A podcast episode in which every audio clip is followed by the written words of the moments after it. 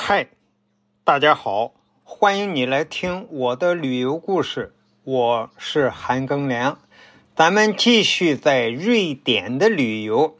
今天呢，给大家讲一讲瑞典王国的首都斯德哥尔摩。它是瑞典的首都，也是瑞典的第一大城市，是瑞典的政治、经济、文化、交通中心，还是一个很重要的港口。斯德哥尔摩是整个北欧地区最大的一个城市。瑞典全国啊有十万多个湖。那么斯德哥尔摩这个城市啊，也是跟前有一个湖叫梅拉伦湖，这个湖的入海这个地方就是斯德哥尔摩。它市区分布在十四座岛屿和一个半岛上，建了七十多座桥梁，把这些岛屿啊连成一体，因此呢，它就有北方威尼斯的美誉。因为两次世界大战都没有波及到北欧，所以斯德哥尔摩这个城市建筑呢没有遭到战争的破坏，保存的很好。这个城市现在一共有一百多座博物馆，还有名胜。斯德哥尔摩啊是诺贝尔的故乡。从一九零一年开始，每年十二月十日是诺贝尔逝世的纪念日。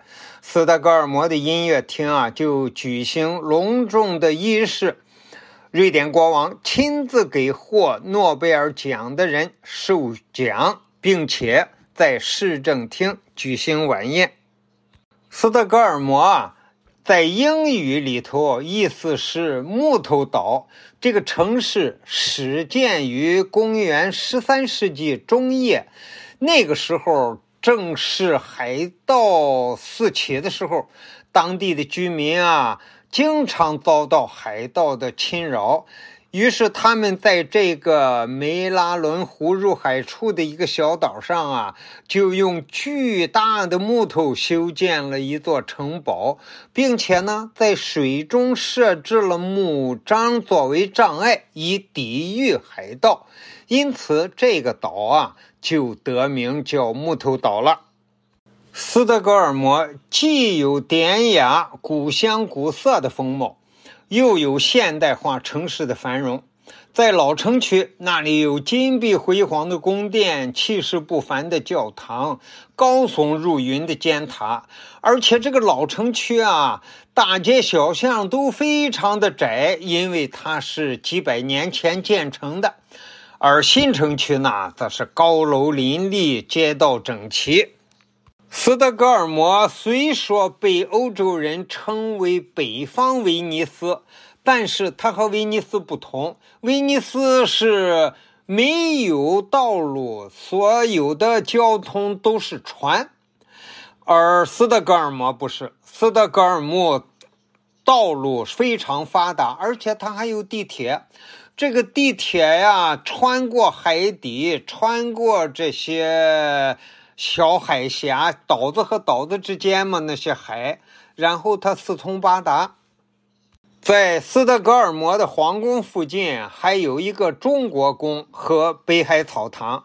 这个北海草堂是一片中国式的园林，是咱们中国维新派的领袖康有为戊戌变法失败之后流亡国外啊，哎，他在这儿买下了这片地方。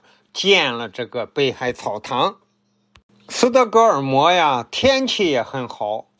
它呀，在北纬六十度，稍微偏南一点，也就不大到北纬六十度。